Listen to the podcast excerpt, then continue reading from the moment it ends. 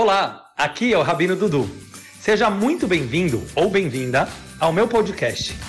Aqui você encontrará conteúdo sobre judaísmo, cabala, psicologia, filosofia e atualidades.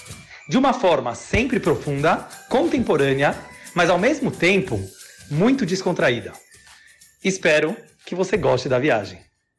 Acho que esse tema de se apaixonar pela realidade, que espero que pelo menos o ponto principal deu para deu para captar semana passada, que é uma coisa muito simples, quer dizer, a gente conseguir não fugir da realidade, sem ilusões, sem fantasias, mas ao mesmo tempo se apaixonar, quer dizer, não achar que é uma contradição ser realista e ao mesmo tempo ser uma pessoa inspirada e, e empolgada. Mas isso tem várias frentes, porque a gente pode encarar essa mesma ideia nos relacionamentos entre as pessoas. No relacionamento com Deus, que muitas perguntaram isso, né? Onde Torah e Mitzvot entraria é, nesse quesito. E também no dia a dia, quer dizer, encarando a vida assim, o nosso o dia a dia, para não virar uma coisa monótona, que o cotidiano tende a virar normalmente uma coisa monótona. Então eu queria, na aula de hoje, focar mais no ponto é, dos relacionamentos. E isso vai ser o ponto de hoje. Quer dizer, se Deus quiser, nas próximas semanas a gente pode é, olhar é, outros pontos que faltaram serem é, respondidos. Eu queria começar com uma história, que vocês já perceberam que eu gosto de falar sobre elas, que era dos dois irmãos, Yaakov e Esav que não sei quem estava na última aula do ano, acho que foi, que a gente deu uma encarada diferente em toda essa história, na qual não necessariamente o Yaakov era o herói e o Esav era o vilão. E eu queria dar um passo além, porque eu achei que era um tema muito rico para para tão pouco tempo. E eu queria dar mais uma aprofundada nessa história, apesar que não é o que a gente está lendo agora na Torá. Eu queria fazer algumas perguntas para vocês, como vocês enxergam isso, para tentar se aprofundar mais no tema. Sabe, depois que o Jacob ficou 20, 21 anos fora de casa, ele ficou lá trabalhando para o sogro dele, o Labão, Lavan, casou com quatro mulheres, teve 12 filhos, né, até agora 11, depois teve mais um que nasceu no caminho, e finalmente chega a hora dele se encontrar com o irmão dele. Aquele irmão dele que odiava ele, que queria assassinar ele. Vamos tentar entender essa história como adultos. Cada vez que eu me aprofundo numa história da Torá, eu, eu, eu noto isso. A gente estudou essa história, quem estudou, quando era criança. E a gente mantém a visão infantil, às vezes, para o resto da vida. Mas quando você analisa bem, não faz sentido nenhum. A maioria das histórias da Torá, quando você estuda elas quando criança e você estuda elas quando adulto, você percebe quão profundas são essas histórias. Igual a gente fez semana passada em relação às pragas no Egito. Né? Por que Deus mandou dez pragas e faraó? O que, que isso simboliza? A mesma coisa eu queria ver aqui. Então vamos analisar essa história. Quer dizer, o Esav odiava o Yaakov, queria matar. Para chegar num nível que um irmão quer matar o outro, é um ódio total. Tá bom, ele se escondeu. Ele ficou 20 anos fora de casa. Aí avisam ele: Olha, teu irmão está vindo te encontrar, não com a melhor das intenções. Ele está com 400 homens de guerra junto com ele. Tudo isso está literal na Torá. Se prepara. E aí o Yaakov, como a Torá conta, preparou um presente bonito para o irmão. A quem ia chegar com... É, é, o Esav estava com 400 homens querendo matar o Yaakov. O, o Yaakov se preparou, um presente bonito, umas palavras bonitas, se preparou para a guerra se fosse necessário. De repente, os dois se encontram. O que, que acontece? Esav vai e dá um abraço e um beijo no Yaakov. Não faz sentido. Não faz sentido. Quer dizer, é legal ver um final feliz. Mas por que que aconteceu esse final feliz? Ah, ele preparou um presente. E daí que ele preparou um presente? Era um ódio de 20 anos, ou mais, né? Porque desde a infância deles os dois nunca se entenderam. Então a Torá não dá nenhuma justificativa, se você pega no texto literal, porque o Esav mudou de opinião. Um presente bonito, o Esav já era muito rico. Será que é porque o Yaakov se curvou sete vezes para ele? A Torá fala que ele se curvou sete vezes para o Esav, que era o irmão. Mas e daí? Ele estava preparado para uma guerra, não era uma brincadeira. Ele perseguiu o irmão para matar. E o Esav, como a Torá conta, não tinha medo de matar as pessoas. Para ele era uma coisa normal. Ele já tinha matado muito. O que, impediu ele de matar o Yaakov? Justo pelo contrário, ele abraçou, ele beijou, eles choraram juntos, foi uma coisa muito emocionante. E se reconciliaram. Para entender essa história, eu queria levantar alguns pontos, que isso é sempre legal. Se você pega os detalhes da história, você consegue entender a essência da história. Lembra que eu falei para vocês que na Torá tem muitas interpretações sobre cada coisa. E tem livros e livros e livros sobre cada tema. Tem livros que não entendem a história de uma forma literal. Tem livros de mística, tem livros talmúdicos, tem livros de midrash, tem livros de simbologia, que eles tiram a história do literal. Mas eu acho que eu já falei isso para vocês algumas vezes que normalmente a essência mais profunda da história está no pshat. Pshat quer dizer na tradução literal. Normalmente, se você entender aquilo que a Torá está te falando literalmente, sem comentaristas, sem viajar, você consegue pegar a essência da história. Eu uma coisa, não quero interromper agora, mas só pra, por causa da história. Mas ele não foi uma reconciliação de verdade, porque eu, porque eu li no, na, nos comentários na Paraxá porque o Jacob, ele não confiou e ele falou, ele sabe, vai, vai viajando na frente, eu vou atrás, que ele ficou com medo de viajar com ele. E, tá, isso também está literal, bom que você perguntou. Óbvio que não foi que eles viraram melhores amigos. Isso não foi. Tanto é que eles perguntaram, vamos andar juntos? Aí o, o Yaakov não quis. E tem milhares de interpretações é, que ele fala para eles: ah, vam, vai indo para o teu caminho, eu vou para o meu, e um dia a gente vai se encontrar. Que isso, na verdade, é uma alusão para a época de Mashiach, que a gente sabe que todos os povos vão viver em harmonia, até uma coisa muito bonita que para você poder chegar nesse mundo melhor, precisa ter a reconciliação entre Yaakov e Esav. Certeza que não foi ainda o nível da perfeição, mas se você pega o pshat, isso eu estou falando, se você pega literal, pelo menos teve paz, entendeu? Pelo menos teve uma uma tolerância de um com o outro, só que é mais do que isso, teve um momento muito emocionante. Não quer dizer que eles viraram melhores amigos de lá em diante, concordo com você, mas até isso que eles conseguiram não é o que se esperava. Entendeu? E o mais estranho é, a Torá não conta o que, que mudou. É isso que eu estou perguntando. Mas voltando para o que eu estava falando agora, eu, eu queria dar essa introdução porque eu acho muito importante. Se a gente não tem medo de encarar a verdade do texto, a gente pega a essência da história. Talvez isso que tem tantos livros durante né, os milhares de anos que se interpretou a Torá, tirando às vezes o texto do Pshat, tirando o texto da tradução literal, é porque às vezes a tradução literal ela tem uma luz tão forte que a gente tem medo. Normalmente a gente tem medo de encarar a verdade. Mas se você encara a verdade do texto da Torá como ela é, normalmente você pega uma coisa muito profunda. Isso, óbvio, que não sou eu que estou inventando aqui agora, mas nos nossos livros mais profundos eles falam que o Pshat e o Sod estão muito ligados.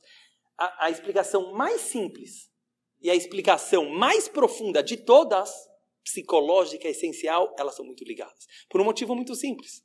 Tem lógica isso. Qual que é a lógica? Se Deus resolveu contar a história nessas palavras, são nessas palavras que tem a essência da história. Quer dizer, se Deus resolvesse contar a história do jeito que os sábios contaram depois, ele poderia ter feito isso. Ele não quis. Quer dizer, o jeito simples que Hashem conta as histórias na Torá também é o jeito mais profundo. Só que às vezes a gente tem medo de encarar, como a gente vai ver nessa história agora. Não é fácil de você encarar a verdade dessa história. Eu vou querer a ajuda de vocês, mas eu vou fazer primeiro algumas perguntinhas. Se você pega no texto, não vou trazer agora para não ficar uma coisa chata, você vê que a palavra que mais aparece nesse contexto é a palavra face, panim em hebraico. Por exemplo, quando Yaakov ele vai se encontrar com Esav, até uma coisa estranha. Se você pega na tradução para o português, ele nem escreve todas as vezes a palavra face, porque ficaria uma coisa muito estranha. Mas ele fala assim: Eu estou mandando esse presente para a tua face, para quando você encontrar a minha face, eu vou ver a tua face e a face a face. Aparece cinco vezes a palavra face no mesmo passo. Quando você pega em português, tem uma ou duas. Eles cortaram, porque em português, o que quer dizer a tua face? Na tua frente é, aos teus olhos. Quer dizer, ele dá uma mudada para não ficar um texto estranho. No final, quando finalmente eles fazem as pazes e tudo, de novo, o Jacob vira para o Esav e fala: Ver o teu rosto, ver a tua face, foi igual ver a face de Deus. Calma aí, não precisa puxar o saco. Certo? Quer dizer, você fica 20 anos odiando teu irmão, teu irmão odiando você. Tá bom, fizeram. Eles não eram pessoas falsas, entendeu? Sabe o que era para Yaakov ver a face de Deus? É uma coisa que não aparece em toda a vida do Yaakov. Aí ele fala pro irmão: ver a tua face foi igual ver a face de Deus? Calma, isso aqui é idolatria. Você pode falar para uma pessoa que vê a cara dele igual ver Deus? O Yaakov fala pro Esav. O Yaakov fala pro Esav que queria matar ele. Aí vem a grande chave da história, que pouca gente nota, mas tem uma chave da história. Aconteceu sim uma coisa que a Torá conta, que parece não ter nada a ver, mas deve ser que tem tudo a ver. Antes do encontro desses dois, a Torá conta como um detalhe. Fala assim: Yaakov atravessou a ponte, tinha um laguinho lá, e ele passou as suas mulheres, seus filhos, os rebanhos, as riquezas, tudo, e aí ele passou também. E ele se esqueceu de alguma coisa do outro lado. O Rashi fala que ele esqueceu umas panelas. Entendeu? Ele esqueceu alguma coisa lá. E ele voltou. Ele voltou. Todo mundo passou a ponte. Aí a Torá conta, olha que misterioso. A Torá fala assim: Vai vater Yaakov levador. Yaakov ficou sozinho, lá do outro lado da ponte. Vai Eavek Ishimo, e um homem lutou com ele, ad alot até o amanhecer. Só. É um versículo que interrompe toda essa preparação para a guerra e tudo, e o encontro dos dois. A Torá te conta, parece, sabe, uma bobeira. Ah, ele esqueceu umas panelas lá e foi buscar. Mas calma, vamos analisar esse passuca. Olha que estranho. Em primeiro lugar está escrito que Jacob ficou sozinho. Levador em hebraico é sozinho. Qual é a definição de sozinho? Sem mais ninguém. Sem mais ninguém. Aí continua. E um homem lutou com ele. Calma. Se um homem lutou com ele, ele não estava sozinho. Ele lutou com ele mesmo. Oh, tá vendo que a Sabrina tá vindo bastante no Shurim. já não tem nem mais graça. Vocês já, vocês já conhecem o style. é assim que eu gosto. Eu gosto que vocês respondam sozinhos. Vocês estão vendo? A próprio texto se responde, porque é contraditório. Se ele estava sozinho, quem é esse homem que apareceu? Mais ainda, a Torá não fala que homem que é esse.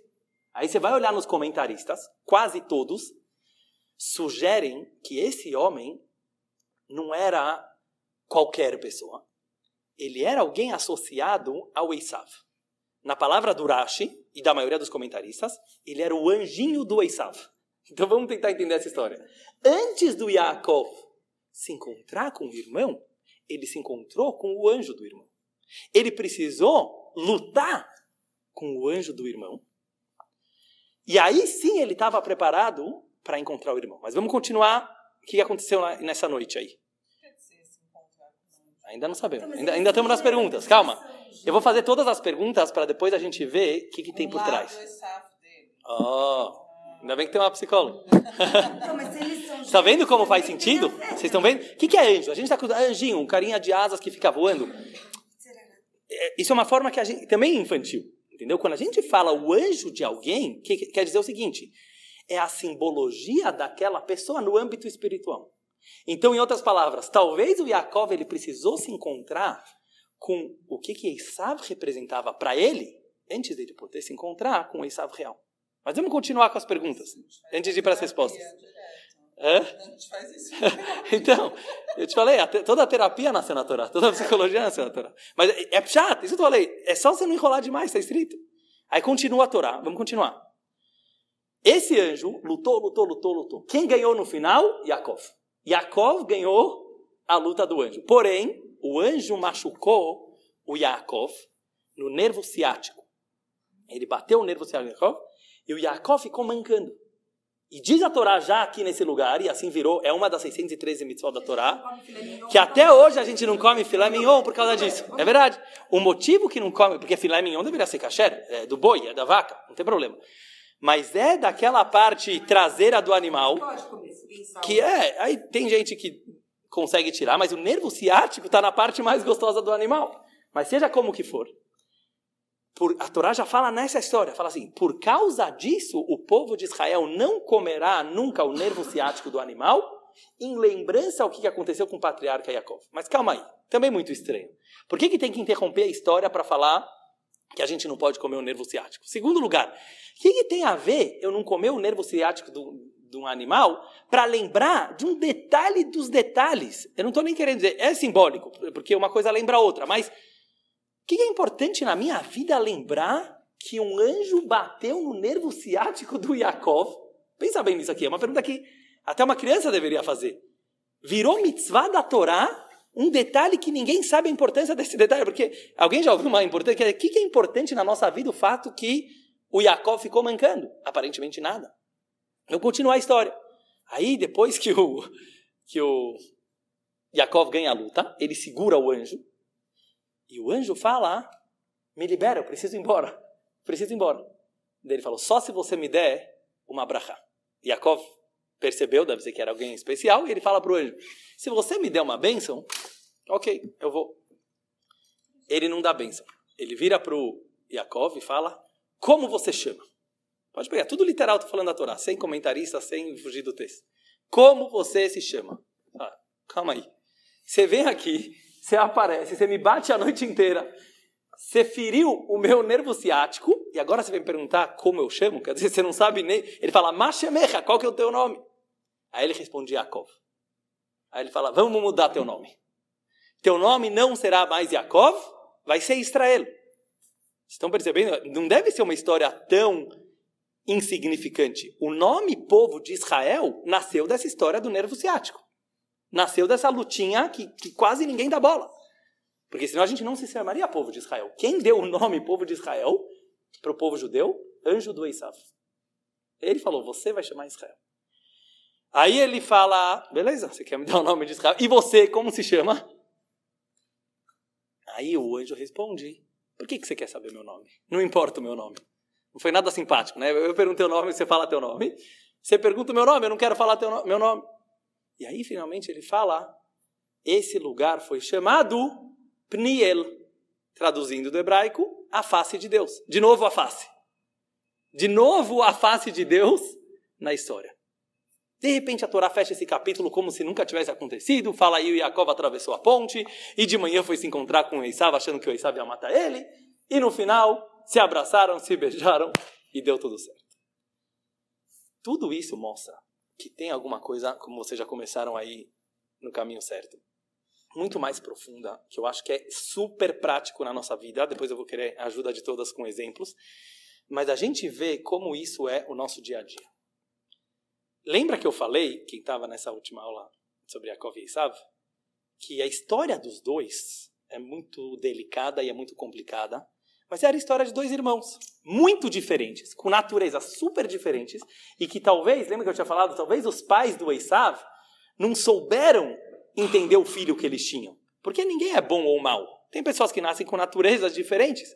Mas o Esav não é culpado que ele nasceu com uma natureza mais agressiva, talvez. Mais rebelde, talvez. Mas isso era a missão dele. Ele ia ter que saber trabalhar essa, esse lado dele. Mas uma coisa a gente vê no chá da Torá. Pega a literal. Lembra que eu falei, eu tinha falado, se você tirar todos os comentaristas e você ler a história, provavelmente, pega em português, Hoje está cheio de Rumashim em português, com vários tipos de traduções diferentes, pode pegar qualquer uma. Eu tenho certeza, eu faço um, um desafio para vocês. Vocês vão simpatizar muito mais com Esav que com Yaakov. Pega o literal, porque se você pegar no literal, não está escrito lá que Esav matou, não está escrito que ele roubou, tudo isso os comentaristas explicaram para você poder entender a história. Mas se você pegar no literal, no literal, tem três cenas que você fala, Esav tinha razão. Vamos começar. Primeira coisa, nascimento. Os dois saem da barriga da mãe, dois gêmeos. Como que o menino nasce, o segundo segurando o calcanhar do primeiro?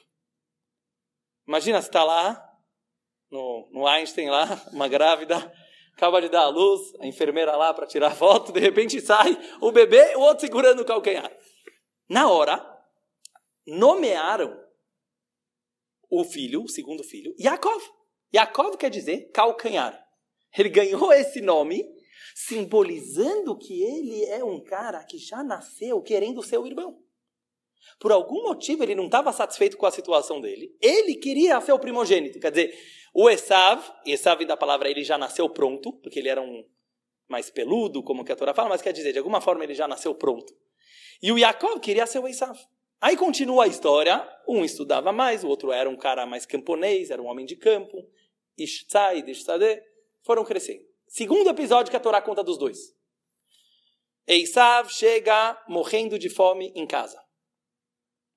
Não importa o que ele estava fazendo, ele chegou em casa com fome.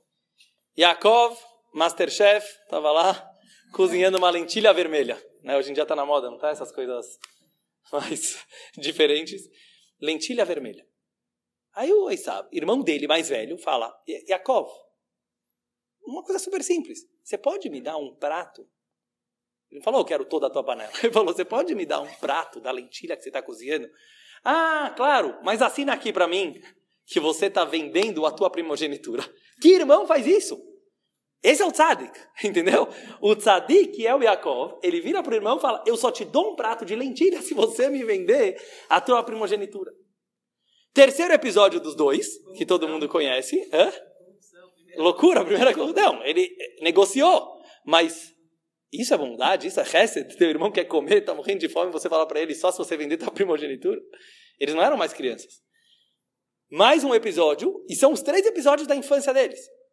O Yaakov, o Yitzhak está prestes a morrer, ele quer dar a bênção para o primogênito, ele pede para o Esav trazer uma comida para ele, dar a bênção para ele.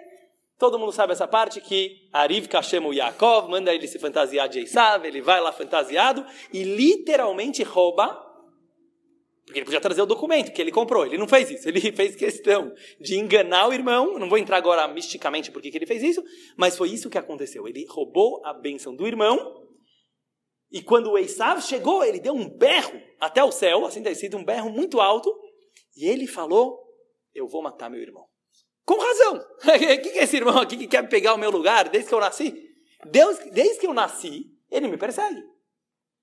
Inclusive, nessa hora o Esav fala, será que é por isso que ele chama Yaakov? Porque Yaakov é calcanhar e é enganar, também em hebraico. Leakev, com kuv, também tem a ver com vayakvei nizepamai. Ele falou, ele me enganou duas vezes.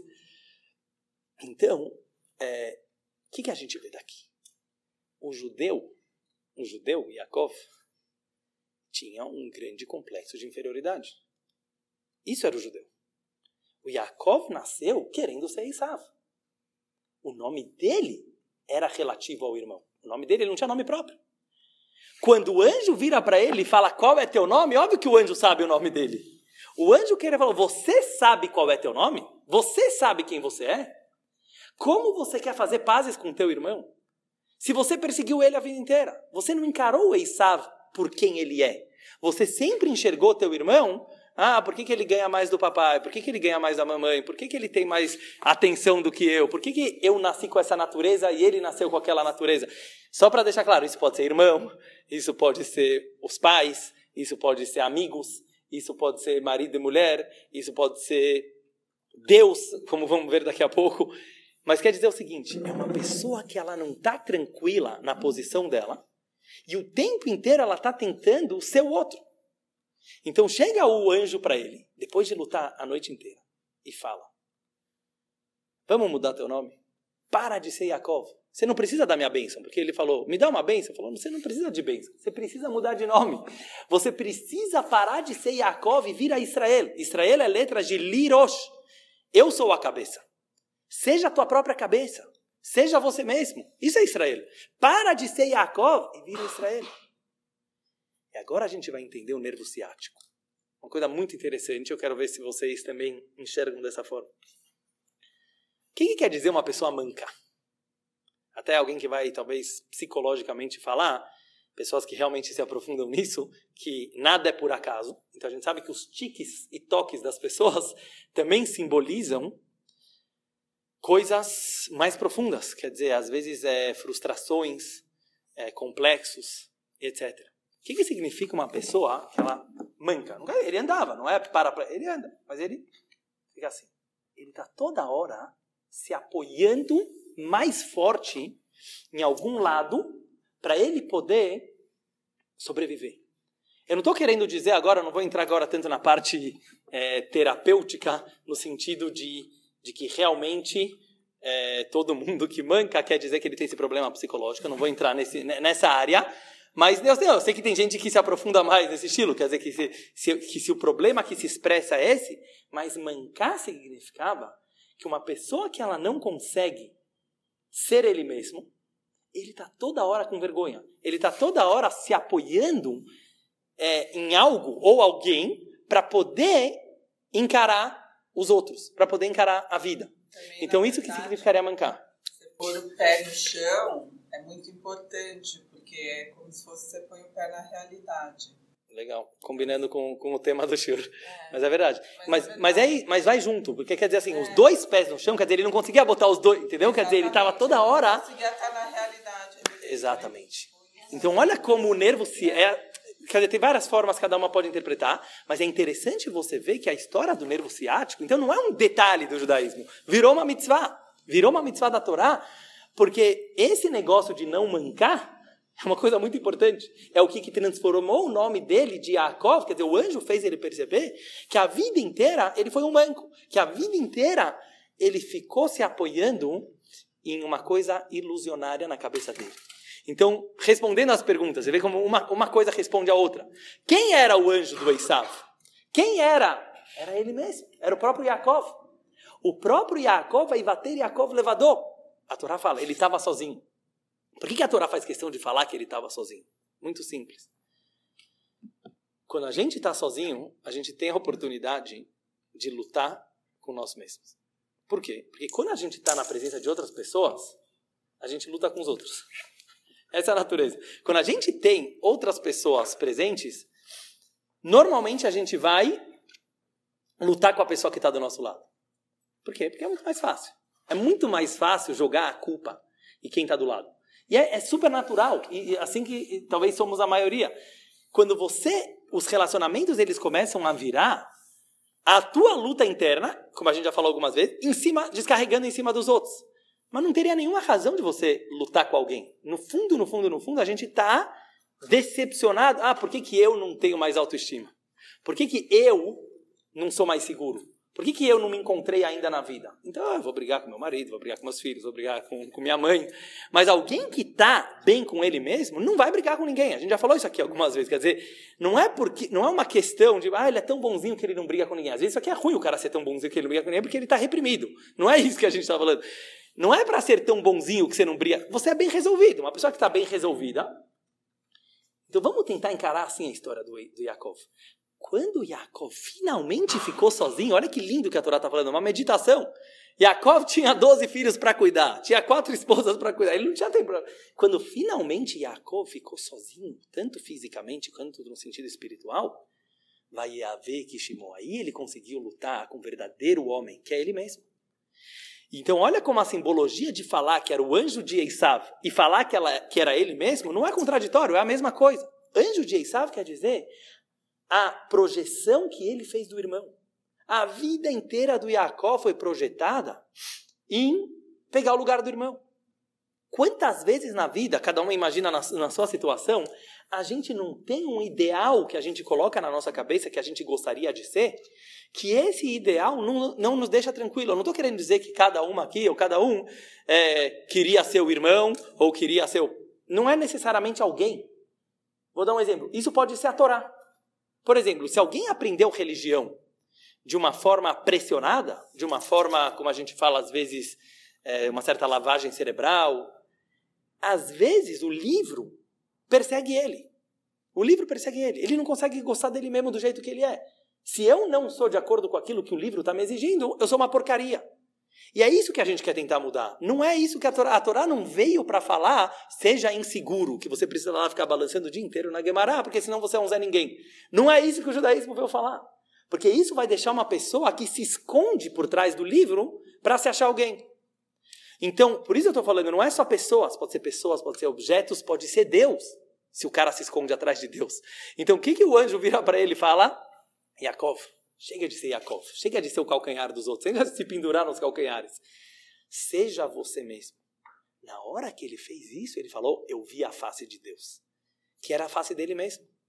Agora a gente entende a história. Ele acorda no dia seguinte.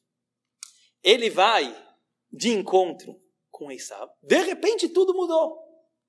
Parece história de Disney, mas não é. Não é? A Torá contou por que, que tudo mudou. Pela primeira vez na vida, Yaakov olhou para Esav. Pela primeira vez na vida ele encarou como Israel não como Jacob, ou seja, ele enxergou o Esav do jeito que o Esav é, e não como um competidor dele. Quantas vezes na vida a gente não está olhando pessoas, até da família, até pessoas, eles são nossos concorrentes. Então, se você está toda hora concorrendo, o que, que acontece? Você não está olhando a face daquela pessoa, você está olhando as costas. Face em hebraico é a palavra panim, que vem do mesmo verbo de pnimiut, que quer dizer íntimo. O lugar que mais você consegue enxergar o íntimo de uma pessoa é a cara da pessoa. Todo o resto, você não consegue saber se uma pessoa está de bom humor ou mau humor olhando para o pé da pessoa, olhando para as costas da pessoa, olhando para o cabelo. A cara da pessoa revela muito, principalmente pessoas que têm mais dom, né, de olhar pelos olhos, olhar pelo sorriso. A gente consegue ver na cara de uma pessoa, por isso que é interessante que em hebraico, panim e pnimiut, é a mesma palavra. Face é o íntimo da pessoa. Então, quando a Torá está falando toda hora, Olha a face do teu irmão, olha a face do teu irmão, eu vou ver a face. É isso que é toda a história. É sobre isso que estamos falando. O, o Yaakov passou a vida inteira olhando as costas do Esav. As costas quer dizer o que, que o Esav representava para ele. Se a gente entra num relacionamento projetando como nós enxergamos aquela pessoa na nossa vida, a gente não está olhando para aquela pessoa. Não estou falando que é uma coisa fácil, né? porque falar é fácil, como a gente já falou várias vezes. Não é fácil, mas talvez todo o trabalho da vida tenha a ver com panim.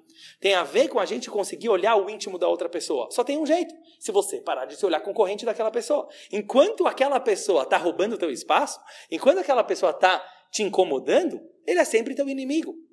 Por mais próximo que ele seja. E pode ser até Deus. Pode ser até Deus, eu não tenho vergonha de falar. Quer dizer, uma pessoa ela pode encarar Deus como concorrente dele. Quem que vai dar, quem vai se dar melhor na vida? Eu ou Deus? Mas por que, que você tem que olhar Deus como teu concorrente?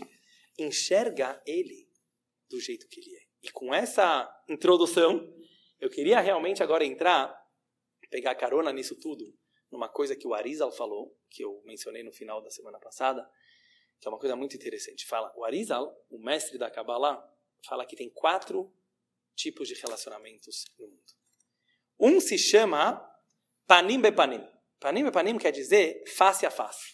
Quando as duas pessoas envolvidas conseguem ser elas mesmas e, consequentemente, enxergar o outro, melhor tipo de relacionamento que pode existir. Depois existe panim beachor, face para as costas. Ou esse está com a face e esse está com as costas, ou esse está com a face e esse está com as costas. São mais dois tipos de relacionamentos. E finalmente você tem ahor beahor. Talvez a maioria dos relacionamentos é costas para as costas. O que quer dizer costas para as costas? Quer dizer assim, eu não estou conseguindo enxergar o outro do jeito que ele é, porque eu mesmo estou de costas. Se eu estou de costas, como que eu vou enxergar aquela outra pessoa?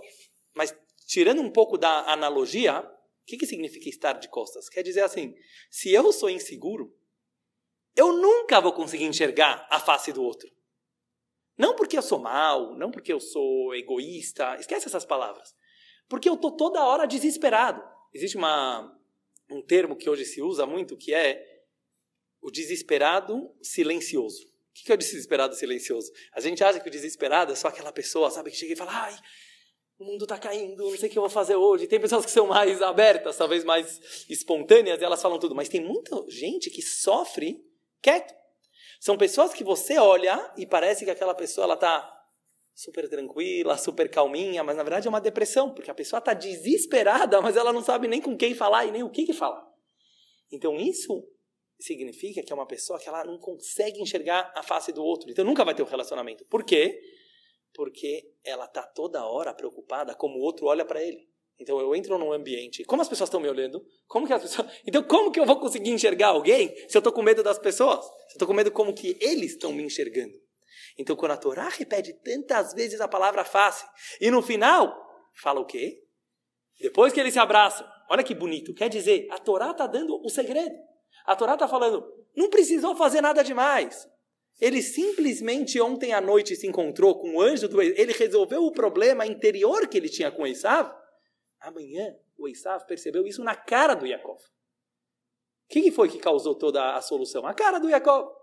Yaakov chegou com um olhar, com um sorriso, que o Esav percebeu, ó, pela primeira vez na vida, meu irmão está olhando para mim. Eu posso olhar para ele também.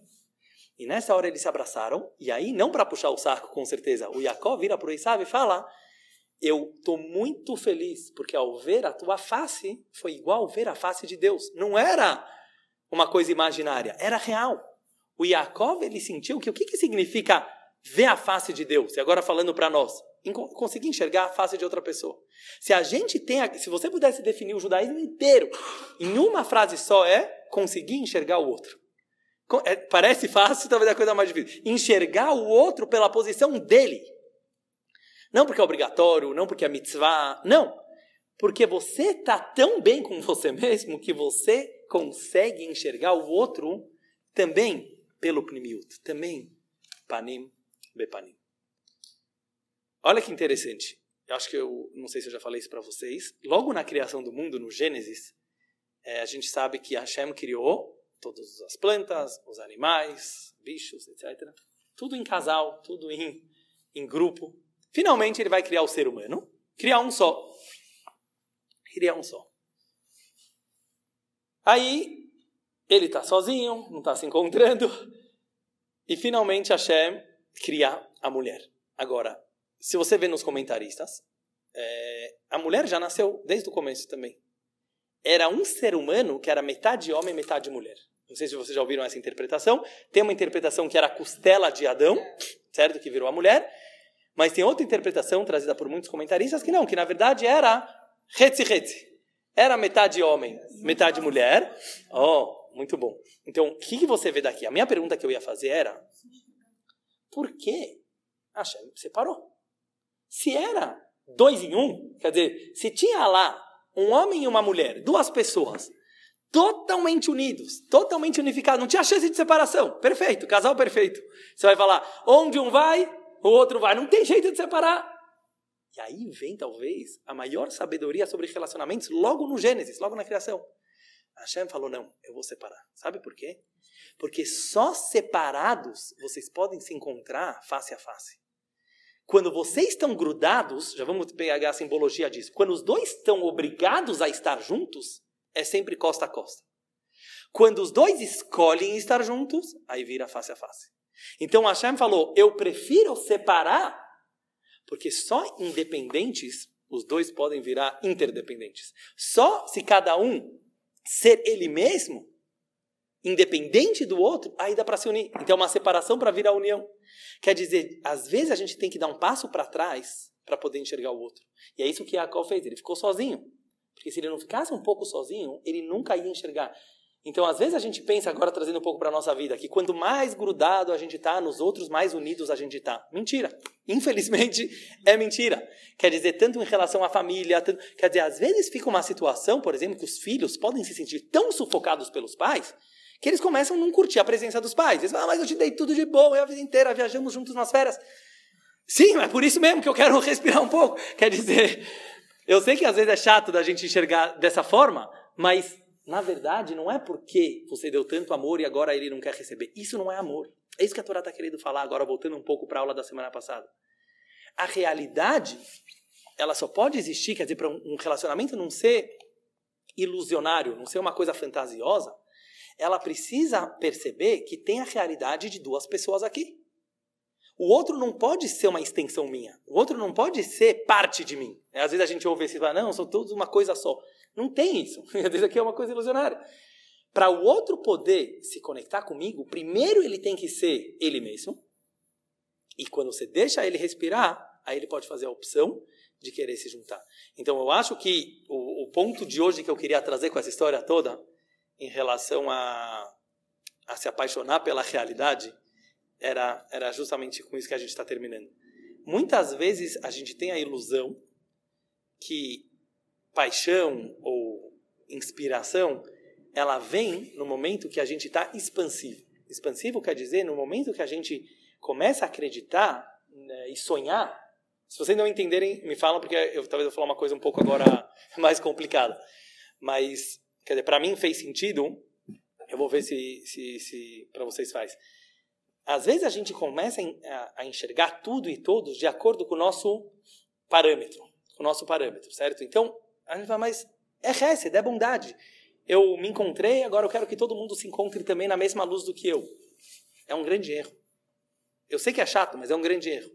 Porque entender que as pessoas são diferentes, entender que o outro não é você, é aí que começa a ter amor. É aí que começa a ter. Porque para amar o outro, tem que ter o outro. O outro não pode ser uma expansão tua. Eu acho que esse é um ponto que é, é muito difícil, mas eu acho que ele é tão prático em educação dos filhos. Em, em, tudo. Porque quantas pessoas não se frustram né, e falam, não, mas eu dei tudo de bom e meu filho não saiu bom. Eu não estou querendo agora. Lógico que tem livre-arbítrio do filho, tem Deus na história, tem muita coisa.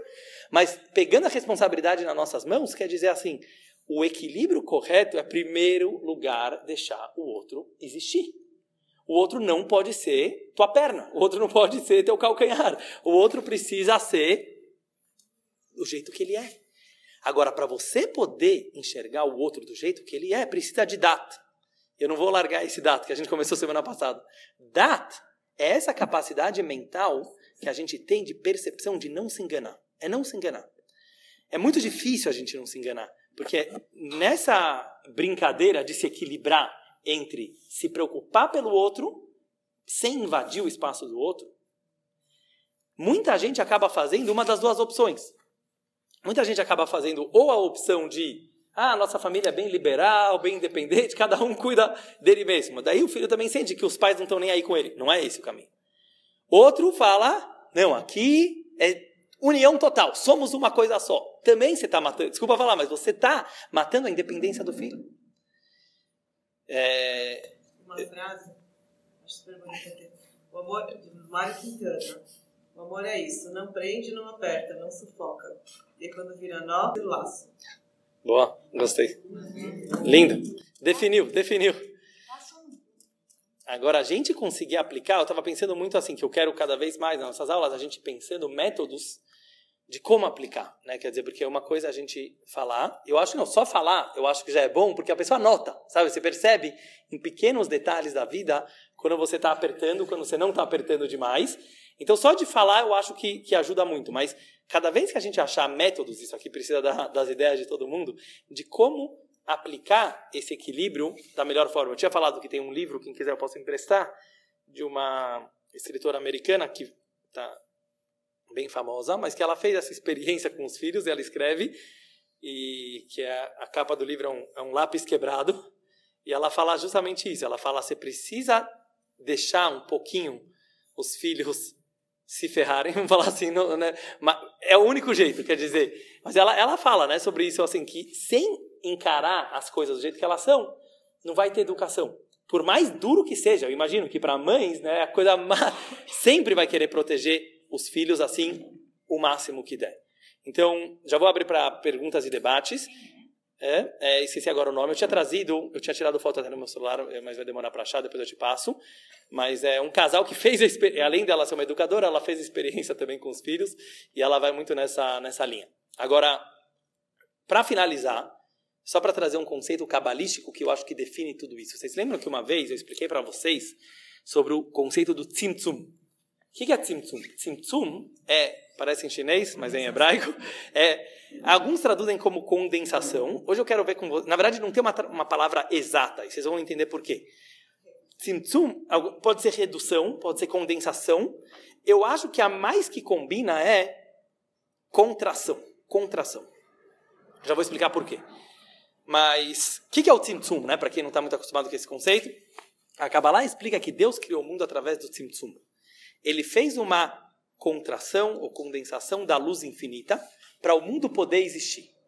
Isso significa, eu não vou querer agora me aprofundar tanto nos termos cabalísticos que, que, que envolvem é, isso, porque eu só quero mostrar para vocês uma coisa interessante. Quando a gente fica estudando essas coisas na Kabbalah ou na Kabbalah, muita gente fala, não, mas onde isso vai nos levar? Né?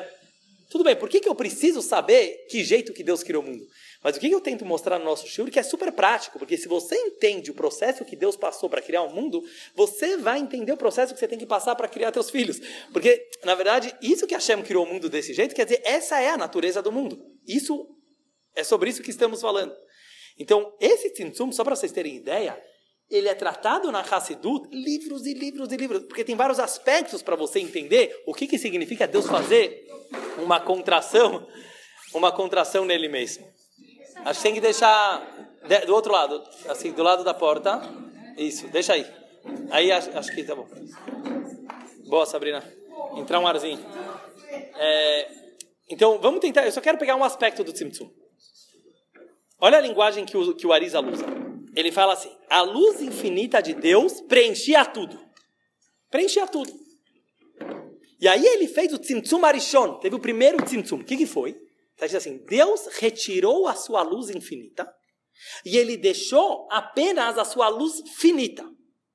E a partir da sua luz finita, ele criou tudo o que existe. Mas aí, a Kabbalah traz um conceito que é o que eu quero trazer hoje, que ficou um reshimo. Reshimo em hebraico quer dizer uma marquinha. Apesar que Deus retirou a luz infinita e ele deixou apenas a luz finita, uma marquinha do infinito ficou lá. Eu sempre estudei isso aqui desde os 13 anos, eu nunca entendia direito, porque o que quer dizer esse Reshimo? Porque, só para explicar bem para vocês, o que, que, quer dizer entender bem Kabbalah, o Hassidut? Não é você apenas aceitar os conceitos que os Rebes te ensinaram. Isso é um nível, você acreditar no Sadikim. Muito bom. Mas a prova que você entendeu uma ideia é quando você entende que não tinha outro jeito a não ser esse. Quer dizer, entender uma coisa analógica quer dizer assim, eu entender realmente cada detalhe desse Tzimtzum, por que precisou acontecer assim. E justamente nessas semanas eu estava me aprofundando nos discursos do Rebbe sobre isso. E ele trouxe alguns exemplos práticos que eu acho que ajudou a entender. Então, olha um dos exemplos que é trazido. Vamos dizer que uma pessoa, ela está extremamente apaixonada por alguém, ou por alguma coisa, ou por um trabalho. Está empolgada, sabe? A mil, como a gente fala. Primeiro lugar, vocês vão falar, ah, isso aqui pode ser fogo de palha, certo? Alguma hora, alguma hora vai acabar. Mas mesmo enquanto não acaba, na hora que a pessoa ela tá assim, super, super empolgada. Essa empolgação não permite ele enxergar o outro. É aqui que está o segredo. A luz infinita, a tua luz infinita, ela te engana. É muito louco isso. Porque se você pensar assim, o infinito parece bom. Aqui não. Esse infinito que a gente está falando, ela não permitia você enxergar o outro. Sabe por quê? Porque a partir da perspectiva do infinito, tudo é ele. Porque isso quer dizer infinito. O infinito quer dizer tudo sou eu. Então, Haz Shalom, falar mal, não estamos falando mal de Hashem. É, mas você precisa entender o processo que Hashem fez para criar o mundo, para você entender como lidar com as coisas. Quer dizer assim, Hashem precisou ter a humildade de baixar a bola. É mais ou menos isso.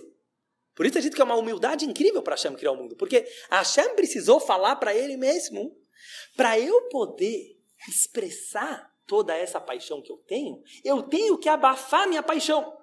Daqui a pouco eu quero ver exemplos como a gente pode fazer isso. Mas era Deus falando assim: quando a minha paixão está revelada, ela não dá espaço para mais ninguém existir. Então eu precisei fazer um tzimtzum, uma contração, por isso eu falei que eu acho que a palavra certa. Se contrair não é se, não é se reprimir. Não é se reprimir. Então, quando a Kabbalah fala Deus tirou a sua luz infinita, não é que ele tirou de verdade. Ficou um rechimo. Ficou uma marquinha. Essa marquinha é mais verdadeira do que a expansão. É isso que a gente precisa entender. A marquinha do infinito, ela é o infinito verdadeiro. Por quê? Porque ela realmente dá espaço para tudo ser possível. Quando o infinito está revelado, só existe ele. Para o outro poder existir, eu preciso ter uma marca do infinito, mas eu preciso baixar a bola. Então ele dá vários exemplos. Um dos exemplos é o professor com o aluno. Eu acho que eu já dei esse exemplo para vocês. Imagina que a gente está nessa vibe que a gente está aqui agora, tá bom? Aí, daqui a pouco, me chama, Moré Dudu, chegou a aula do G1. Certo? Agora chegou a hora de dar aula para o G1. Tem algumas mães aqui que eu estou dando os filhos. Né? Uma das mães até falou: como você consegue dar aula para a gente e para as crianças? E realmente, no começo foi um parto. Estou falando sério. Porque eu falei para Esther, quando pediram, eu falei: Esther, mas eu, eu não tenho paciência de ficar dando aula para criança de 7 anos. E realmente eu não estava vendo, porque eu curto dar esse tipo de aula, entendeu? Então eu falei: e realmente é um parto. Porque assim, você precisa. Primeira coisa, vamos falar tudo que você precisa, né? E você deve ter experiência com os filhos em relação a paciência você precisa tempo. Você precisa é, atenção. O que mais? Adequar a linguagem. O que mais? Você muita psicologia, mas A mais importante de todas a gente não falou. Tzimtzum. Tzimtzum quer dizer, para eu entrar no mundo dele, eu preciso sair do meu mundo. Senão não vai dar certo. Se eu entrar lá pensando nisso que eu estou pensando aqui, eu não vou me empolgar com eles. Eu não vou entrar na linguagem deles. Eu não vou entrar nos termos que eles conhecem. E eu não vou, mesmo que eu conseguir fazer tudo isso de uma forma fingida, porque eu preciso ganhar um salário, por exemplo, eu não vou conseguir vibrar com a historinha, fazer um teatrinho para eles. Então não vai ser bom moré, não vai ser boa aula. Para eu é, às vezes você é um moré, uma morá mecânica, né? Muitas tá vezes. Tá muitas dele, vezes. Tá na sua. Muitas vezes. E agora eu quero entender o que, Ruti? Olha o que eu quero entender. Como fazer para entrar na vibe deles sem perder a minha? Porque se eu perder a vontade de viver, como eu falei, pode ser pelo salário, pode ser que não é um ótimo professor. Não, fora que não vai dar muito certo, ele está perdendo a paixão pela vida. Quer dizer, para poder entrar na realidade do outro, eu preciso. E aí vem a magia disso que se chama Reshimon. É uma palavrinha. A marquinha do infinito fica. A marquinha do infinito fica quer dizer o seguinte. Vamos, vamos fazer, eu vou mostrar como é o processo. Toda sexta-feira eu dou aula para o G1. Então o que, que eu preciso fazer? Eu preciso chegar quinta-noite na minha casa e eu preciso falar. Moré Dudu, Esquece a aula que você deu para as mães. Esquece o Farbrengen. Esquece a filosofia do Pondé.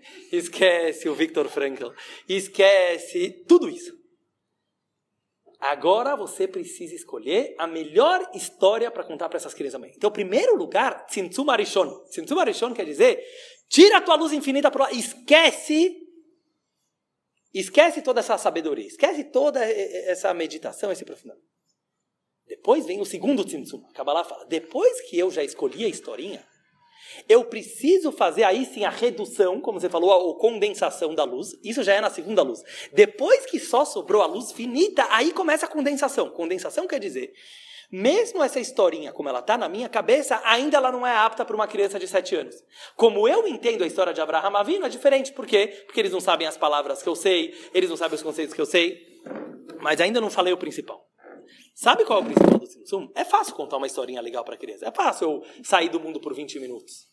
O difícil é eu passar para eles a mesma nekuda, o mesmo ponto que eu quero passar para vocês, numa linguagem de 5 anos. Isso que é o difícil.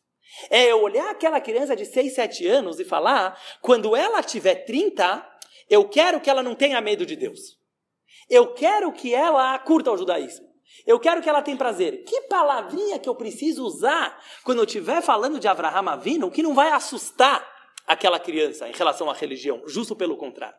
Se eu consigo passar isso para uma criança de 5 anos, eu entendi melhor a ideia. Eu entendi melhor a ideia. Porque para eu conseguir passar para uma criança de 5 anos a mesma ideia complicada, eu precisei ser simples. E para ser simples, você precisa ser essencial. Você precisa chegar na essência da ideia. Isso é Tzimtzum. Então, falando em palavras simples, quer dizer o seguinte: sabe por que a vida é o Tzimtzum? Porque a vida inteira, porque eu falei o exemplo de 5 anos para ser mais fácil de entender. Mas não precisa ser para criança de 5 anos. Pega teu marido. Como eu vou explicar para o meu marido a aula do Moré Dudu. Algumas já me falaram. Eu chego em casa, começo a falar um negócio, ele acha que eu estou viajando, pirou de vez, não quer mais deixar ir na aula. Agora, o que acontece? Isso significa assim, não, eu estou dando um exemplo, mas existe em tudo. Qualquer coisa que a gente tem na nossa cabeça, não é só a minha aula, e a gente quer passar para o outro, tanto ideias como sentimentos, é muito difícil. Exige um tzimtzum. Por quê? Pode perceber, a maioria das vezes que você quer passar um sentimento para alguém, você fica bravo depois com aquela pessoa, certo? Porque aquela pessoa não conseguiu entender o que você estava sentindo. Óbvio que não conseguiu, por que, que deveria conseguir? Ela tem outra história de vida, ele tem outro DNA, certo? Ela teve outro dia a dia. Por que, que aquela pessoa vai te entender? Se você parte por esse princípio, é ridículo esperar que alguém te entenda. Porque a gente está acostumado, sabe, com essas historinhas e filmes e cinema, ah, um entendeu o outro, mas por que, que alguém deveria te entender? não tem nada a ver. E, e nem deveria. Ele está preocupado em se entender, certo? Por que ele vai começar agora a te entender? Isso é criar o um mundo. Isso é criar o um mundo.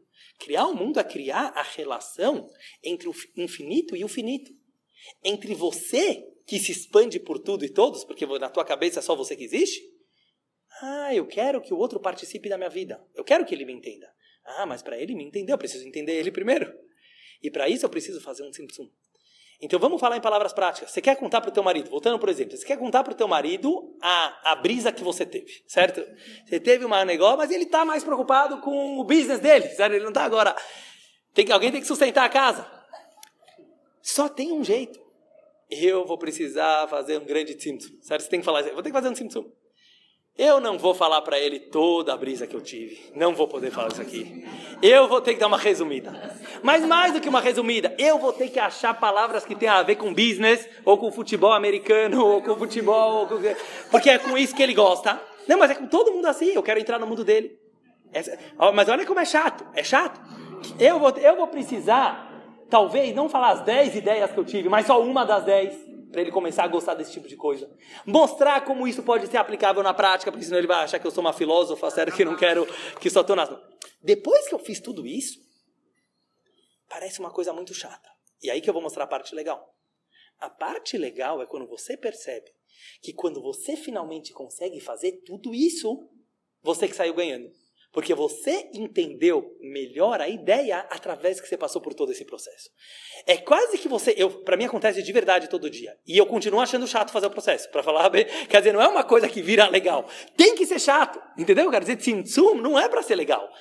É, não vou enganar ninguém, é trabalhoso. Quer dizer assim, é a contração para dar a luz. Você vai ver que toda a vida é assim, sério? As mulheres têm as contrações para poder dar luz. Hã? É, a palavra eu acho que é paradoxo.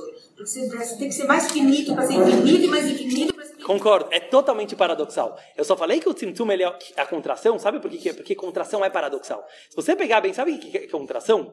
Se contrair, não quer dizer tirar o campo de fora, não quer Quer dizer que você está pegando tudo isso que é você e trazendo para dentro. Quer dizer, quando você contrai, parece que eu estou diminuindo, mas na verdade eu não estou perdendo. Então você entender que na verdade não está perdendo, tá agora muito melhor. Agora assim, é, quantas vezes, imagina quantas vezes acontece para mim, porque por exemplo, imagina que eu vou dar essa aula que eu dei agora para você, não, não, dou, não tem tantos grupos que eu consigo dar essa aula, entendeu? Por exemplo, se fosse dar essa aula para homens, ia demorar umas quatro horas, certo? Pra, pra alguém...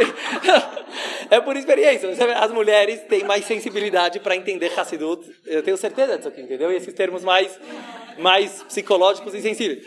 E agora, se a gente... Não tem muitos grupos que dá, mas vamos dizer que eu quero dar essa aula, outras aulas, lembra que eu falei do Tânia que a gente começou a estudar? Já dei 100 vezes. Então, cada vez que eu vou dar, a minha primeira sensação vai ser, de novo, capítulo 1 do Tânia. Sério, porque a página aparece a mesma página.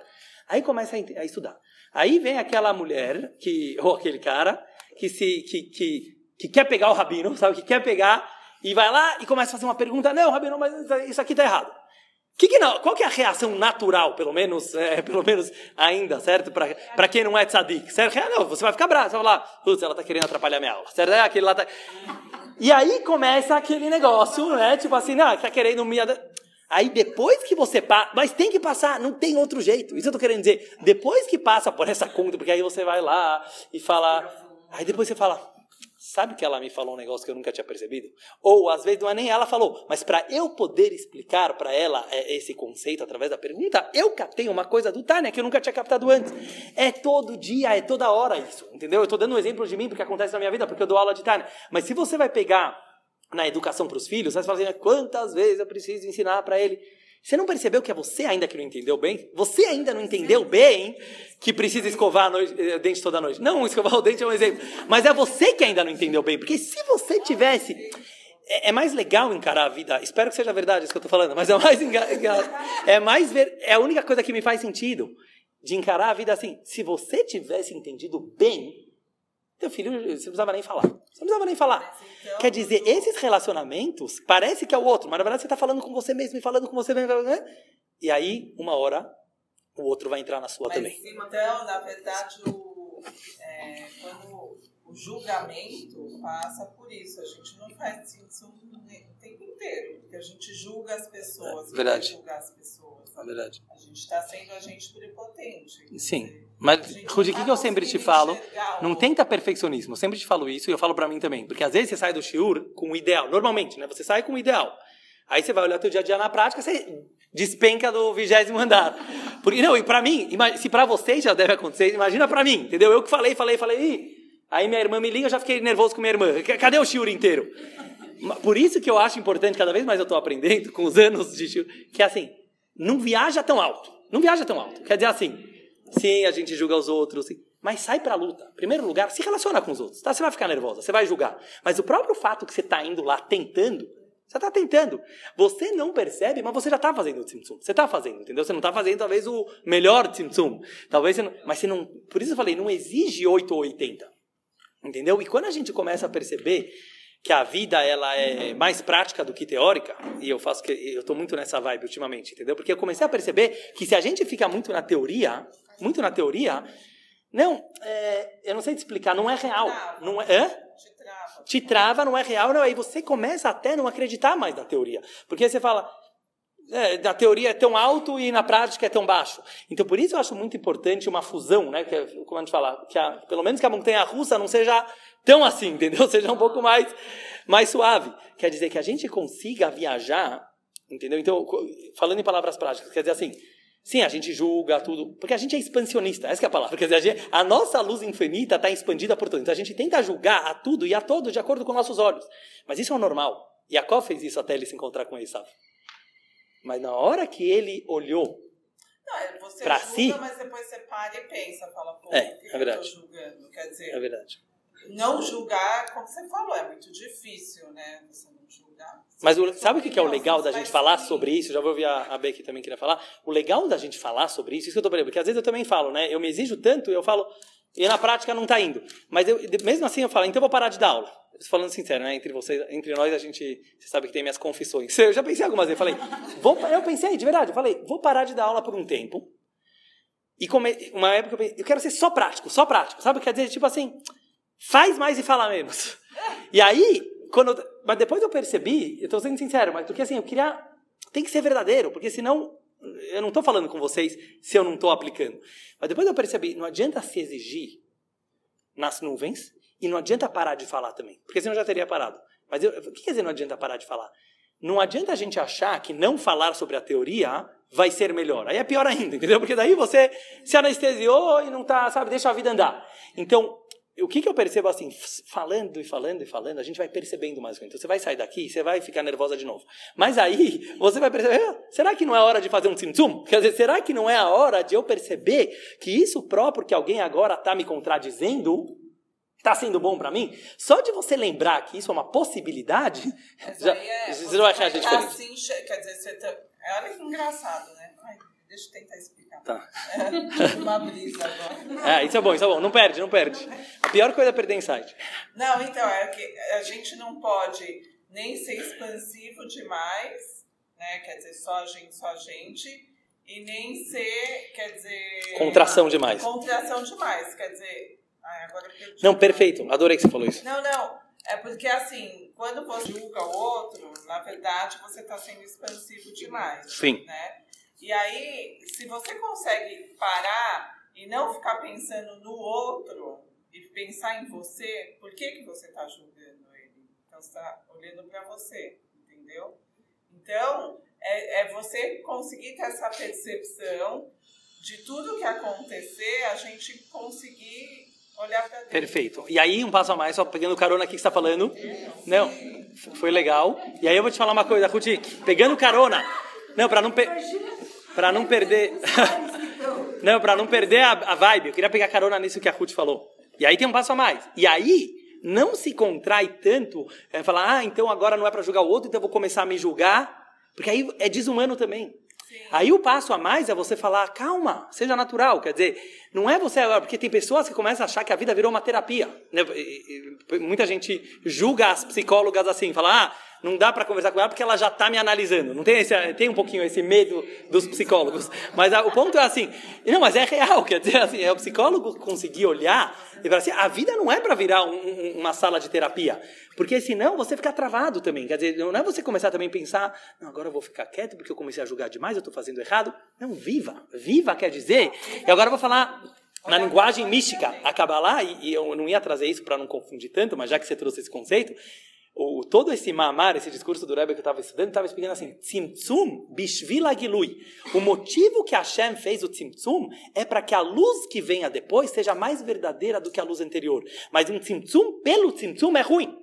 Uma pessoa que ela é só tzimtzum, é só contração, quer dizer, uma pessoa que ela fala, não, eu quero me encontrar, quero me encontrar, ela pira, porque ela não vai mais conversar com as outras pessoas, então ela vai para o Monte Tibete, vai começar, né, vai começar a meditar. Exatamente. O tzimtzum, ele tem que ser para alguma causa. E eu acho que isso é super... Hã?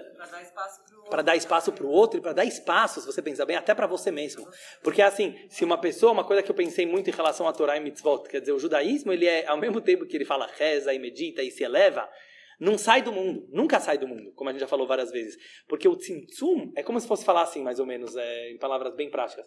Se quebrar por se quebrar não é judaico. Tem muitas filosofias que acreditam que o ser humano, através dele se autoflagelar e jejuar e se isolar do mundo, é, tudo isso faz você ser mais humano. Mentira! Você vai ver que uma pessoa, ou ela fica doente, ou ela pira, ou ela não é nada real e quando ela voltar para o mundo real, ela não vai conseguir aplicar toda essa, essa brisa, pro, esse nirvana que ele atingiu. Quer dizer, para você conseguir é, ser verdadeiro, é o equilíbrio, é o paradoxo, mas é assim, quer dizer, eu estou me quebrando às vezes eu tenho que me sacrificar um pouco, óbvio que sim, certo? Como a gente falou, para dar uma aula, preciso me sacrificar, para criar os filhos, preciso sacrificar. Mas se o sacrifício é bishvila gilui, quer dizer, se eu estou fazendo isso em nome de Deus, em nome do que eu acredito, em nome é, aí é bom, quer dizer, é uma contração, mas o quer dizer, tem que ficar aquela marquinha do infinito. Não é para você se reprimir. É, a Beck, é, é vez da Beck, vez da Beck. Depois volta para a Ruth. Senão ela vai esquecer. Fala. Até esqueci um pouquinho, mas é, mas é Não, isso não acho que é um, um ato de, da palavra que eu, que eu defino assim, um pouco de um ato de humildade pra, com a gente mesmo, né? Então, eu fiquei pensando em Moshe Rabbeinu. Se ele não tivesse o é uma pessoa que falou com a Shem. Uhum. Então ele viu a enfim, quer dizer, ele se ele não tivesse feito o tzimtzum dele mesmo, ele jamais poderia passar para o povo uh, uhum. a Torá. Verdade. Acho que a gente não, não existiria se não fosse esse tzimtzum. Mas eu acho que assim, a gente tem uma natureza de expandir. E eu acho que é uma luta muito grande. É, é muito mais difícil a gente falar menos do que a gente falar mais. Então, quando você está correndo, você é, fala, claro. vem mais rápido. Verdade. É mais fácil você correr mais rápido. Mas você fala, calma, você botar o pé no... Desacelerar é muito difícil. Adorei essa definição. É muito difícil. E aí, eu acho que é uma coisa, o coração, também é viagem, né? Mas assim, eu penso no coração e na mente, assim, porque a gente tem um corpo. O coração, eu acho que ele se expande sempre. E o coração sempre quer, é um pouco infinito. Não sei se a alma mora no coração, eu acho que mora, sei lá. Uhum. Mas assim, acho que o coração ele se expande, está sempre querendo se expandir. E a mente, a gente tem o corpo para a gente conseguir é, viabilizar a nossa vida, viabilizar o nosso coração para ele continuar batendo, porque senão ele, ele, ele acelera sem, ter, sem conseguir parar de bater, uhum. nossa mente pode nos... Controlar é, um pouco. Nos, não, nos direcionar, sem que nosso coração pare. Então, assim, esse, esse equilíbrio, não é né? Você, não é você se anular na tua infinito, na tua infinito, no teu infinitude, sei lá. Sim. É, mas é você direcionar com inteligência e com moderação, sei lá, sei lá qualquer palavra, é difícil achar as palavras certas. Né? Não, mas é isso. Com inteligência, para você viabilizar, porque eu acho que fica inviável se você. Com certeza fica inviável. a Grazi ia falar uma coisa, só uma coisa. O que, você ia falar, Grazi? Porque eu. Porque primeiro eu acho que essa coisa. Essa coisa do coração explodindo, eu, eu pensei a mesma coisa que você. O que, que você ia falar? Que é os dois lados. Não, é, porque isso é para. Esse pé no acelerador e muito assim tem a ver com você, porque tem gente que, ao contrário, é extremamente contraído e precisa. E o coração é o músculo, que é contrai e relaxa, contrai e relaxa. Hassidut traz isso, que o próprio movimento do coração, eu falar, ele não é só isso, ele é os dois. O coração que é a nossa vida, o fato, pensa bem, quer dizer, é que tudo a gente está acostumado. Por que, que a gente não tem um motor que ele é constante? É muito louco isso. Quer dizer, a gente está tão acostumado com as coisas que a gente, se a gente analisasse o corpo humano, você entende toda a raça do também. Quer dizer, é, é, é isso. Ele, é, é, assim, quer dizer, o um movimento, isso chama em Kabbalah Ratzov Vashov, vai e volta. Esse vai e volta da vida é toda a maneira de como conseguir é, viver aqui na Terra. Mas é justamente o que você falou. Mas como a Gra falou, tem pessoas que a natureza é contrária. Então, cada um vai ter que achar esse equilíbrio de alguma forma. Mas o que, que eu queria tentar é, pegar assim, o ponto, assim, não é só... Já, já vou voltar para você Vê que não é só que é inviável, porque isso que é inviável, eu acho que é uma prova. Eu sempre tento pegar, que não é só porque é inviável, porque também não seria verdadeiro. Quer dizer assim, O fato que é inviável uma pessoa ficar só num dos... é verdade, porque senão não vai ser real, vai pirar, o cara vai ficar maluco. Vai ficar maluco mesmo. Mas não é só por isso que não é. Mesmo que desse, é como se eu chamasse assim, mesmo que desse para uma pessoa é, se contrair total, entendeu? Ou se expandir, não é verdadeiro. O verdadeiro, que a gente está querendo falar sobre relacionamento, é, uma, é um paradoxo. É eu conseguir enxergar o outro do jeito que ele é e eu estar conectado com o outro. É quase que uma contradição. No caso de relacionamento. A mesma coisa em relação à vida. Então, esse é, paradoxo da vida exige que a gente também seja paradoxal nesse sentido. Quer dizer, você nunca pode ficar confortável na situação que você está. Falando palavra, quer dizer, uma pessoa que ela está se contraindo, ela fala, ih, chegou a hora de me expandir. Uma pessoa que está se expandindo, chegou a hora de eu me contrair.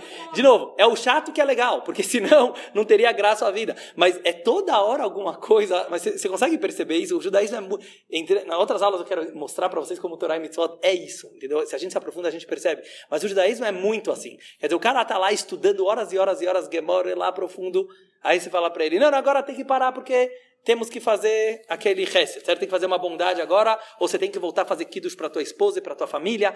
Então, o judaísmo, toda hora ele te joga de um lugar. E eu me lembro que uma época da vida isso me incomodou, principalmente quando eu estava na estiva, porque quando você tá naquela vibe boa, você não quer sair. Né? Tipo, tá uma aula muito legal, tá? E aí você falar assim, chega, agora é a hora do trabalho. Agora, você não percebeu que o chega tá na hora do trabalho é o momento que você encontra a verdade. O nosso rabino falou isso na estiva, eu tinha achado o máximo, mas é, é, é quase não tem palavras para definir isso, mas me caiu a ficha. Tipo assim, sabe quando eu me encontro com Deus? Não quando eu estou viajando na Hassidut.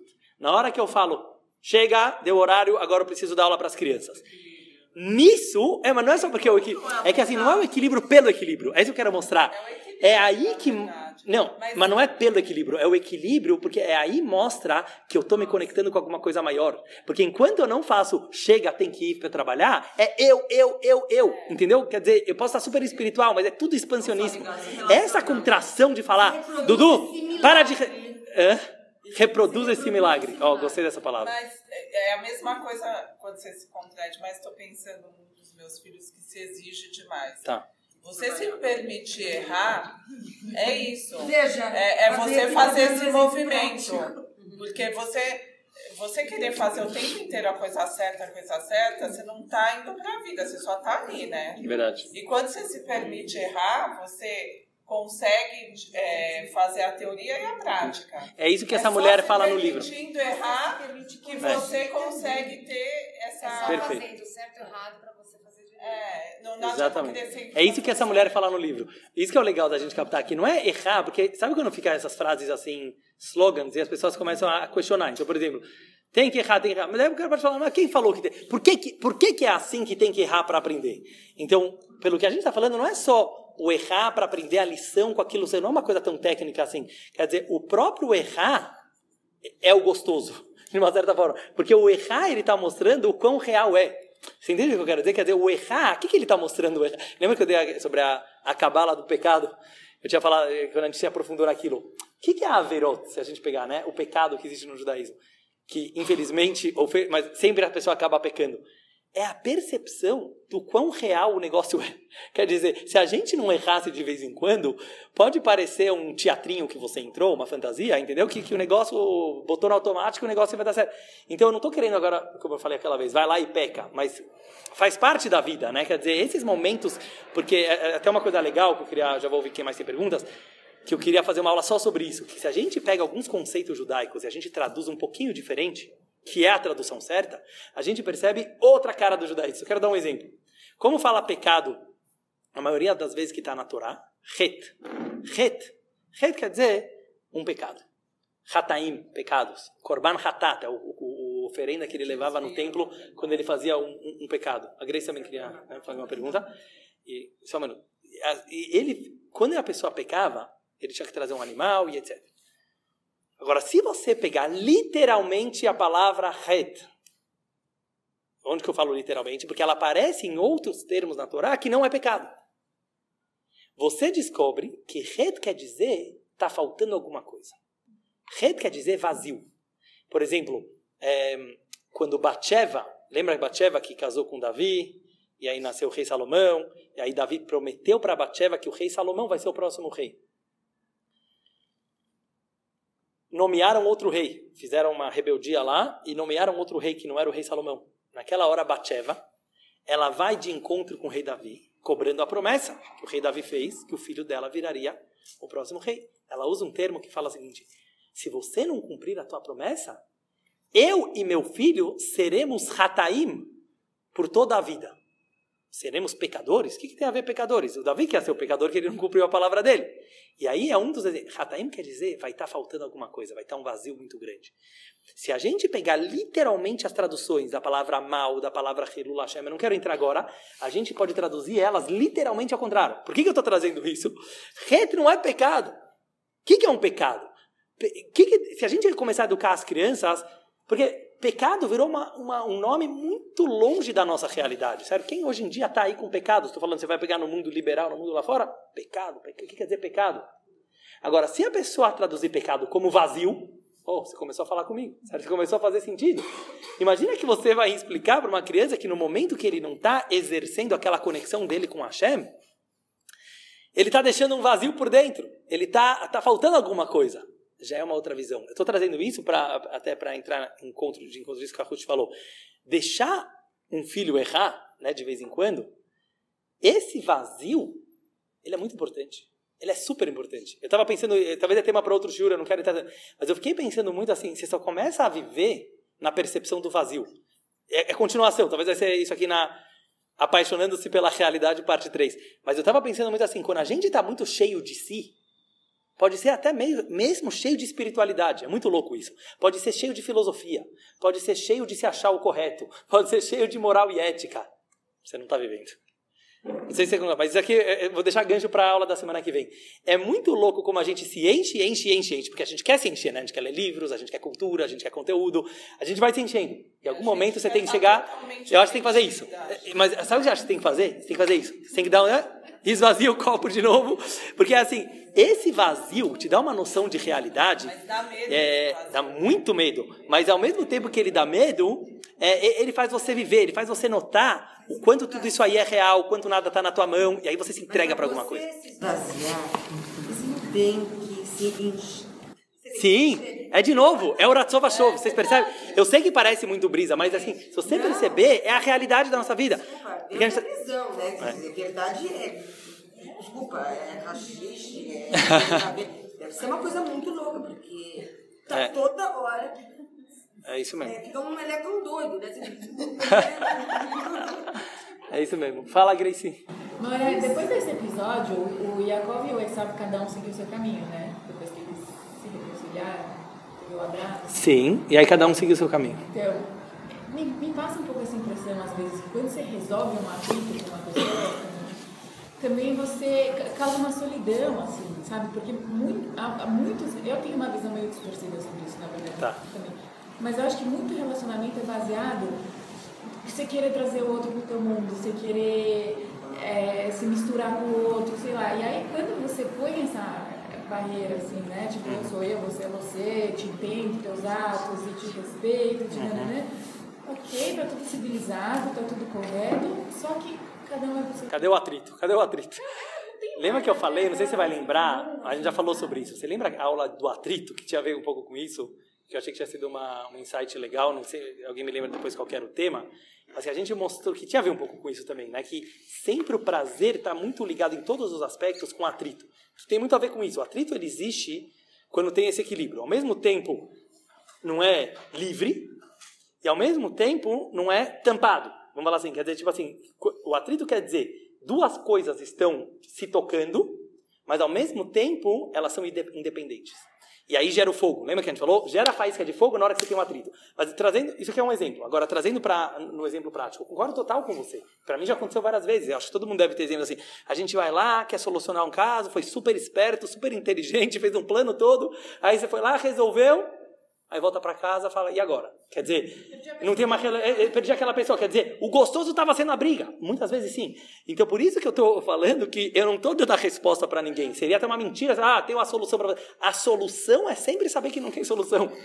Não, eu sei que vocês não gostam que eu falo isso, mas eu não vou sair disso nunca. Só um minuto, só um minuto. Só um minuto. eu nunca. É, não, e não é para desistir, porque senão acaba o shiur. O que a gente precisa é. Eu nunca vou dar uma resposta diferente, porque senão. Não é porque eu estou querendo confundir mais, né, e às vezes você tem essa sensação. Porque eu não vou me enganar, eu não vou deixar. Quer dizer, eu não quero que o nosso shiur seja alguma solução fácil, uma resposta fácil. Não porque resposta fácil não é boa, só porque não existe. Então, quando você pergunta, né, eu nem me lembro agora que, que eu falei, mas quando eu te falei, quando eu te falei agora em relação a esse atrito, quer dizer, você fala assim, não é Agora estou me lembrando, lembra que até nessa última aula do ano passado, que era sobre Yaakov e Esav, eu falei que Urashi, o único lugar que Urashi fala, Eini Yodea Mamelamdeino. Urashi falou, eu não sei o que isso veio nos ensinar. Na hora que ele está falando que Rivka era a mãe do Esav, ele fala, óbvio que é E aí ele fala, Eini Yodea. Daí a gente trouxe uma interpretação mais profunda, não sei se vocês se lembram, que quando Urashi fala, eu não sei o que isso veio nos ensinar, ele veio falar, ele veio nos ensinar a falar em Neodea. Eu não sei. Talvez a maior lição de todas é que Rivka percebeu, eu não sei educar esse filho. Por o Esav, por isso eu vou deixar ele em casa para o Yitzhak, que é meu marido, que ele se dá bem com meu filho, para ele saber falar, eu não sei, é a base de tudo. Eu vou deixar isso aqui como link para a semana que vem, que eu quero entrar mais, que tem a ver com esse vazio. Mas eu acho que é assim, é, como a resposta, pelo menos a que a gente está procurando, é essencial, ela está sempre no paradoxo e ela está sempre na mistura das duas coisas, é isso que eu quis dizer. Nunca vou deixar vocês saírem com uma resposta fácil, entendeu? Porque ela não existe. Então, ah, vou só para esse lado ou só vou para aquele lado? Mas essa paradoxal, ela existe muito mais esforço, porque a gente está o tempo inteiro se trabalhando e quando você está numa, você precisa ir para outra. Mas a mesma coisa, é, Grace, falando no teu caso particular, quer dizer, é você perceber assim, vamos dizer que aconteceu isso que você falou agora. Aí você vai voltar para casa e você vai perceber esse vazio que deu porque você foi lá e solucionou o negócio. E você vai falar, ah, então vou dar um jeito de brigar com ele de novo. Quer dizer, no bom sentido. Mas a vida vai. Eu percebo no espaço cá. Eu vou dar um exemplo que aconteceu ontem à noite, né? A gente tem reuniões lá de diretoria. Eu já estou há 12 anos nisso, mais. Só que no começo, eu me lembro que eu não sabia lidar com isso, porque eu falava, era, imagina 20 jovens lá discutindo o que, que tem que ser a festa de Purim, né? Aí começa a dar, quebrar pau e briga, daí alguém dá uma opinião e outro zoa o outro. Ah, daí você vai falar, ah, então não era melhor chegar o rabino e decidir o que, vai ser a festa de Purim, o negócio? Vai? Não, porque qual que é toda a ideia do espaço cá?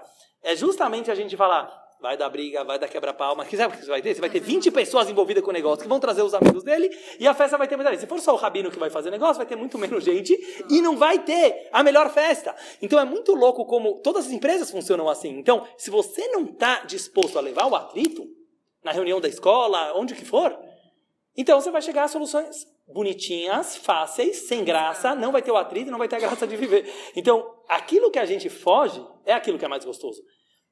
Mas a gente ter a noção que isso eh, dá para ser equilibrado, é, vai ser muito bom. É, depois. Fala. A gente pode. Isso de Isaac e Esav, de Jacob e é recorrente. É, é, engraçado que a gente vai vem sempre. Volta para isso. Sempre, né?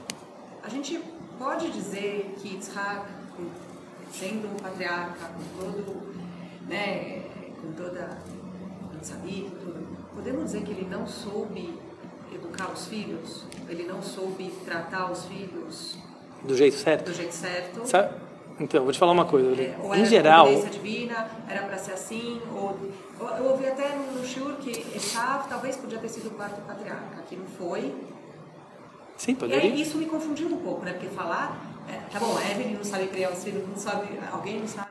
Mas sabe o que é legal disso que você está trazendo? Vou te falar duas coisas. Uma que você já sabe, minha, minha linha geral. É, é a gente analisar com verdade as coisas, quer dizer assim, tu, tudo de uma certa forma é relativo. A gente não está procurando culpado. E eu sempre vou voltar para isso, porque isso aqui é o mais importante. Se você olhar qualquer história da vida ou da Torá, procurando quem for o culpado, sempre você vai achar um culpado, e é mais ou menos isso que a Grace falou. E você vai dormir, e daí? Quando você não procura o culpado, aí você, pode, você tem a oportunidade de pegar a mensagem da história. A gente não está procurando o culpado. Quer dizer assim, todo mundo é e não é. Sabe porque, olha, que, olha que louco que eu vou te falar. Do mesmo jeito que você está perguntando para Yitzhak, você está meio mal, né, de achar que Yitzhak é culpado que ele não soube educar os filhos, quanta coisa não tem para falar de Deus? Entendeu? Por exemplo, é, uma pessoa nasceu com problemas. Quem é o culpado? Pai, a mãe, Deus? Então eu estou culpando Deus.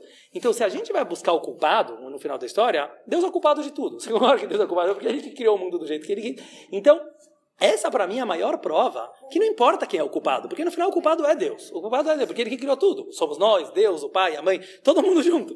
A questão não é quem é o culpado. A questão é o que, que dá para você extrair da história. Esse é o primeiro ponto. O segundo ponto que eu peguei disso próprio que você falou agora, que eu achei uma coisa maravilhosa, você falou assim: Tá, eu não saber educar meus filhos, tudo bem, mas Yitzhak, será que essa não é uma das mensagens, ou talvez até a principal mensagem, que a Torá está te ensinando? Até Yitzhak errou na educação dos filhos. Quer dizer, já, já vou te ouvir. Mas até Yitzhak ouviu, até Yitzhak errou no sentido assim, é para errar, é para errar. Quer dizer, ninguém está aqui esperando de você que você seja mãe perfeita, porque senão não vai ser mãe. Entendeu? Quem te, é, vai ficar pensando, ah, eu só vou me casar e ter filhos quando eu achar que eu sou o pai perfeito. Então não vai ser, porque até hoje não existiu. Quer dizer, até Yitzhak errou. Então, isso eu só estou querendo te dizer que não fica com medo de falar. Lógico que a gente acha que Yitzhak e ficar era um tzadikim. Lógico que, que, o que aconteceu era para acontecer, porque é uma história da Torá e era para nos ensinar as lições. Mas quando você quer entender bem a história da Torá, você precisa ser realista e olhar a história do jeito que ela aconteceu. Então, se você vai pegar assim literalmente, você olhar que de uma certa forma não conseguiram olhar o potencial do Esav. Quem não conseguiu? O pai, a mãe, ele mesmo, o irmão. Não é alguém que é culpado. Agora, no final das contas, o livre-arbítrio é dele. É isso que a gente fala. Isso que nunca pode tirar, entendeu? No final das contas, mas é papo para outro shiur, mas no final das contas, mesmo que a culpa é do meu pai, da minha mãe, da escola que eu estudei, de Deus que me fez nascer assim, do anjinho que está lá no céu, essa é a beleza do judaísmo. No final está nas tuas mãos. Quer dizer, se você quiser, se o Isav quisesse ser tzadik, ele teria sido tzadik. Não foi culpa do Jacob e não foi culpa dos pais dele, entendeu? Então, é essa é mistura de tudo, entendeu? Muito obrigado por ter me acompanhado nessa jornada. Acesse os meus canais Rabino Dudu no Spotify, no YouTube, no Instagram ou no Facebook para continuar desvendando os mistérios dessa longa viagem que se chama vida.